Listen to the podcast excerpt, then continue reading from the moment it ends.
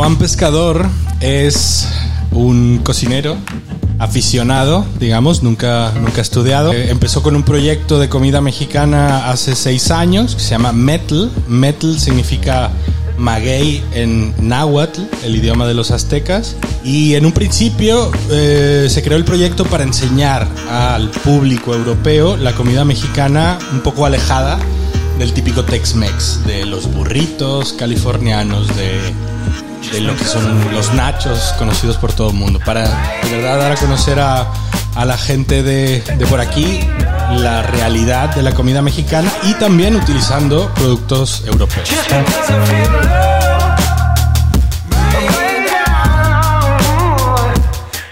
Hablamos de mole, podemos hablar de mole, por ejemplo, es un claro ejemplo, es un muy buen ejemplo. Eh, el mole es muy complejo, pero así como puede ser muy complejo, también puede ser no simple, pero sí simplificado. Es decir, un mole tradicional de Oaxaca puede tener 100, 110, 120 ingredientes. En realidad un mole es una cosa sagrada para nosotros, incluso puede llegar a tener ingredientes de cualquier parte del mundo, de todas las partes del mundo. Pero también puede ser una salsa que se puede crear a base de lo que tengas a mano y puede ser 10, fácilmente 10, 12 nueve ingredientes. Si lo sabes hacer, si tienes un poco la sensibilidad para crear ese matiz, ese sabor, jugar un poco con las especias, puedes eh, darle a conocer un mole, que es algo bastante tradicional, a alguien de aquí. Sí, podemos hablar de un mole en ese sentido.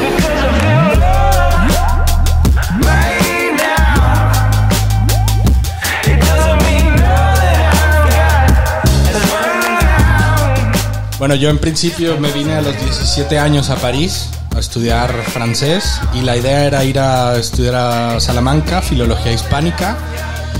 No me gustó Salamanca, fui a Madrid, tampoco me gustó para vivir. La casualidad de que tenía un amigo aquí, vine y esta ciudad me recibió.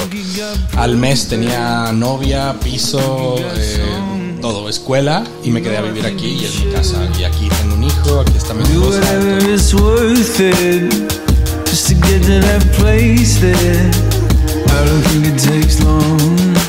Sí, bueno, a ver, no soy filólogo, no, no, terminé la carrera, hice solo un ciclo, no soy cocinero nunca, bueno, no soy chef propiamente dicho porque nunca he estudiado.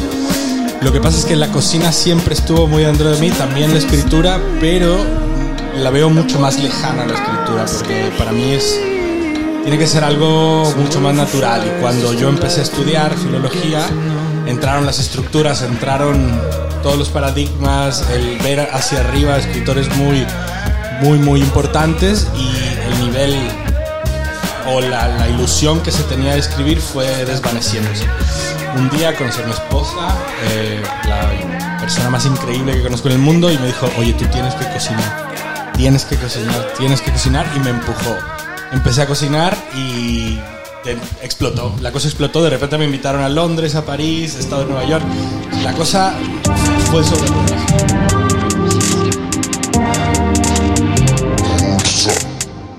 Saca la magia, girl, y yo voy, yo voy, ey, como Astro Boy, ey, world, world princess, world, world. ¿Qué autores me llevaron a la filología? Pues de pequeño estaba bastante obsesionado con Rambaud, con Edgar Allan Poe también, eh, mucho, mucho con Gabriel García Márquez, pero de muy pequeño, que eso me llevó a, bueno, a Eduardo Galeano, a Borges, a cosas, a Faulkner.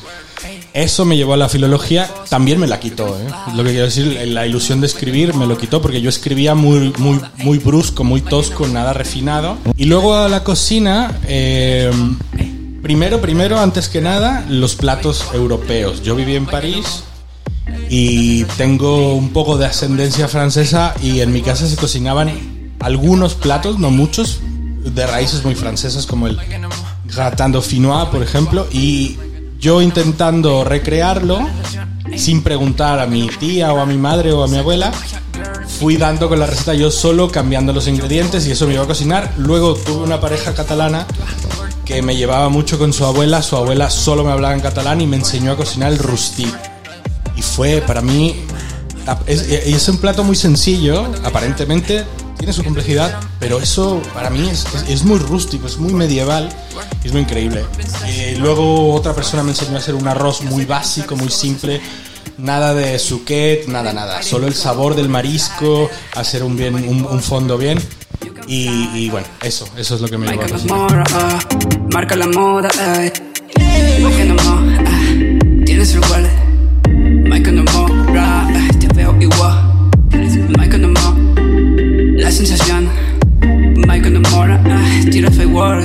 Precisamente la idea de mi, de mi proyecto es no estar establecido, no tener un lugar físico, aunque creo que sería la evolución natural, pero por el momento no tenemos, solo hacemos cosas privadas, eventos por aquí y por allá.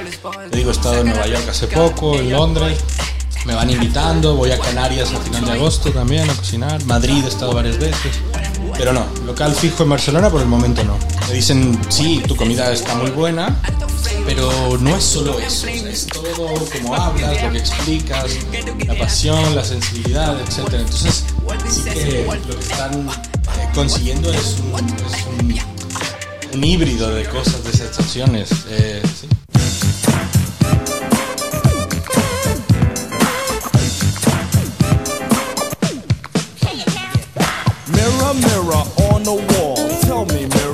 Bueno, hoy tenemos un menú bastante sencillo de cuatro platos, eh, totalmente basados en plantas, nada animal. Tenemos un ceviche eh, que cambiamos la proteína del pescado, digamos, por maíz nixtamalizado, un maíz peruano que conseguimos muy bueno, con una leche de tigre mexicana, bien cevichosa mexicana. Tenemos unos tacos de coliflor con almendras fritas, puerro frito, una salsa verde eh, y tenemos un mole que hemos hecho de cero aquí. Eh, el día de ayer lo hemos hecho almendrado con tempe como proteína, digamos, unas verduritas y luego un postre muy muy especial que es calabaza, eh, esta que le llaman violín, butternut squash, mixtamalizada, es decir, un proceso muy antiguo con cal, etcétera, para que la superficie sea dura y el centro sea, sea blando, con una miel de azúcar moreno, que llamamos piloncillo, algunas especias y una crema de coco. Son los platos de hoy.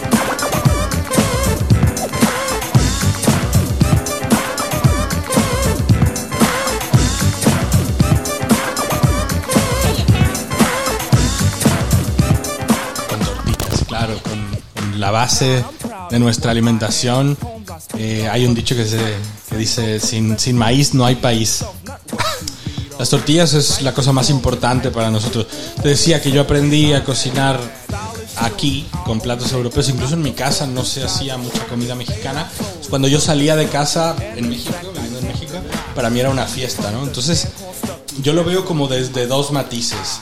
Y si me dijeses que sintetizara, es el maíz. El maíz es muy importante, es algo sagrado que lo tengo dentro de mí y es fuera de mí, como, o sea, es decir, lo tengo como, como interno y aparte como espectador, como turista, digamos, de alguna forma, porque yo tampoco lo he vivido en carne propia, pero ahora sí, con este proyecto, siento que le debo al maíz. Entonces el maíz siempre la base y el acompañamiento de todo. Bueno, a ver, si no te gusta el alcohol, una buena agua de horchata, de tamarindo, algo ácido. Yo siempre, siempre tiro por lo ácido. La horchata es, es interesante, pero es muy dulce. Luego, para acompañar, sí que diría con algo más ácido, tamarindo o hibiscus, eh, flor de Jamaica que le llamamos. Luego, si te gusta la cerveza, siempre iría por la lager. Con la comida mexicana, india y china, yo creo que la cerveza lager es indispensable. Michelada también, no mucha, una, y luego ya seguir con cerveza. Un vino, recomendaría un vino tinto, una garnacha. Me gusta, me gusta combinar con garnacha. Y bueno, en realidad con lo que a uno le guste.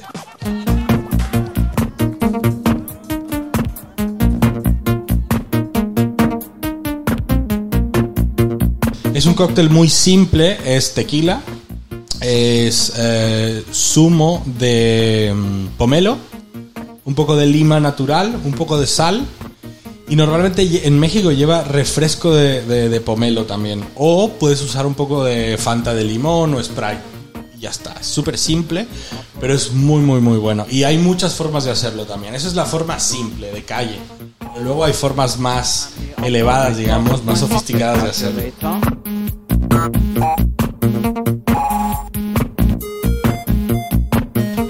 Bueno, mi nombre es Juan Pescador. Eh, estoy bastante contento de que mis amigos de la lonchería me hayan invitado hoy a cocinar en su casa. Eh, lo vamos a pasar muy bien, sobre todo. Pase lo que pase, lo vamos a pasar bien. le pido a la gente que escuche esto que pase a probar las delicias de ellos porque la verdad es un proyecto bastante interesante y no se lo pueden perder. operator